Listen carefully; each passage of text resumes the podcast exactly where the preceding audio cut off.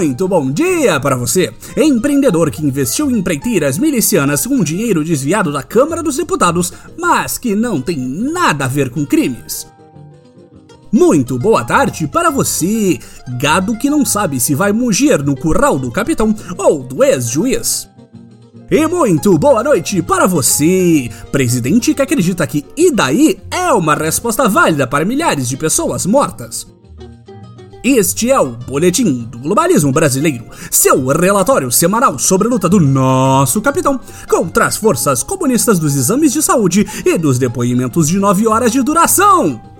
Toda semana a gente traz para você aquilo que nem o seu grupo de Zap Zap mostra. Então, não saia daí!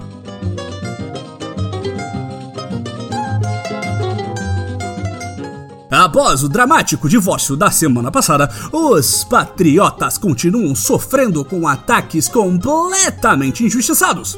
Em um momento no qual sequer nos recuperamos do cisma entre o mito e o Mouro, os malditos comunas continuam sua vil cruzada de nos atacar enquanto ainda estamos por baixo. É uma covardia o que esses esquerdistas fazem com os verdadeiros patriotas deste país. O primeiro passo deste golpe contra a nova era foi, para variar, o websítio comunista InterCPT, que publicou uma suposta reportagem que mostrava mais uma das aparentes incontáveis conexões de nosso querido Flavinho Bolsonaro e as milícias cariocas. De novo, Flávio! Dessa vez, a ponte é entre o esquema de rachadinha do gabinete do 01 do clã e a construção de imóveis no Pacífico Bairro dominado por milicianos do Rio das Pedras. Caso o ouvinte não se lembre, lá foi onde o querido Queiroz se escondeu antes de misteriosamente aparecer em um hospital caríssimo de São Paulo para tratar de um suposto câncer. Afinal de contas, qual o melhor lugar para relaxar durante um problema de saúde delicadíssimo do que em uma área enrolada com uma infinitude de tretas, não é mesmo? A investigação da Polícia Federal Esquerdista aponta que o ex-policial, ex-matador de aluguel e ex-pessoa viva Adriano da Nóbrega e o amigo de todo mundo Queiroz administrariam os prédios construídos sob o nome de Laranjas e repassariam os lucros para a família Bolsonaro. Muito nos entristece, patriotas, que o InterCPT esteja criticando esta aventura do 01 no mercado imobiliário. Um homem de bem não pode nem construir moradias populares em regiões controladas por poderes paramilitares e a mídia já fica Nossa Senhora! Se você investe em qualquer coisa no Rio de Janeiro, as chances são altas de que alguma força paramilitar precisa ser avisada antes os problemas do clã com a PF fossem limitados ao senador Laranja. Mas nessa semana de ataques, sobrou até para o Tonho da Lua Bolsonaro, o nosso querido Carluxo.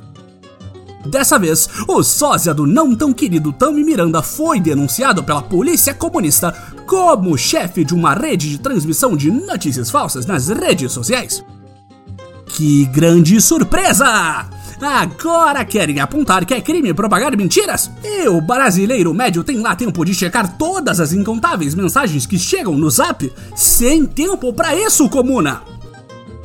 Aparentemente, esta era a razão para nosso ardiloso Messias Jair querer colocar um homem de confiança na chefia da comunista polícia que seria o homem de bem Alexandre Ramagan se não fosse essa conspiração oposicionista que, através do ministro esquerdista do Supremo Tribunal Federal, Alexandre de Moraes, negou essa indicação do capitão para o comando da Polícia Federal. Mas não se preocupe, patriota. Temos certeza que nosso líder supremo irá encontrar o candidato perfeito para proteger os interesses de sua fa... digo, do Brasil na Polícia Federal vendo seu querido pai e irmão sobre tamanha bateria de ataques, Bananinha, digo, Dudu, o nosso Dudu, não poderia ficar quieto.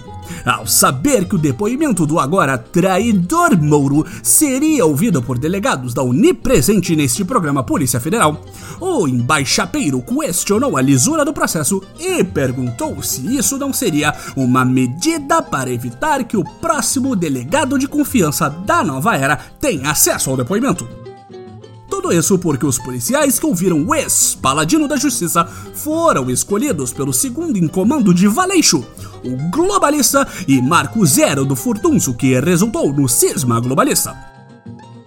Isso é claramente mais uma tentativa de abalar o nosso Messias.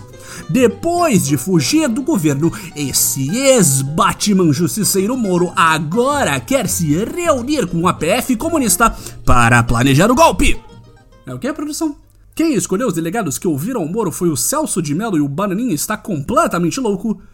Ah, mas quem se importa com a realidade, não é mesmo?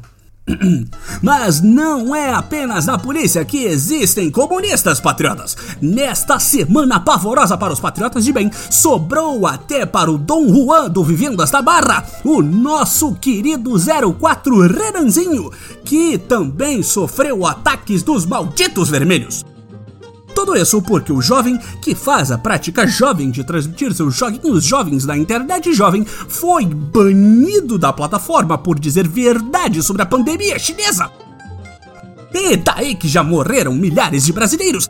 Agora é culpa nossa que eles não tinham o porte de atleta de nosso capitão e seus filhos? Não se pode nem transmitir teorias conspiratórias deste mundo sem ser perseguido pelo politicamente correto? Que absurdo!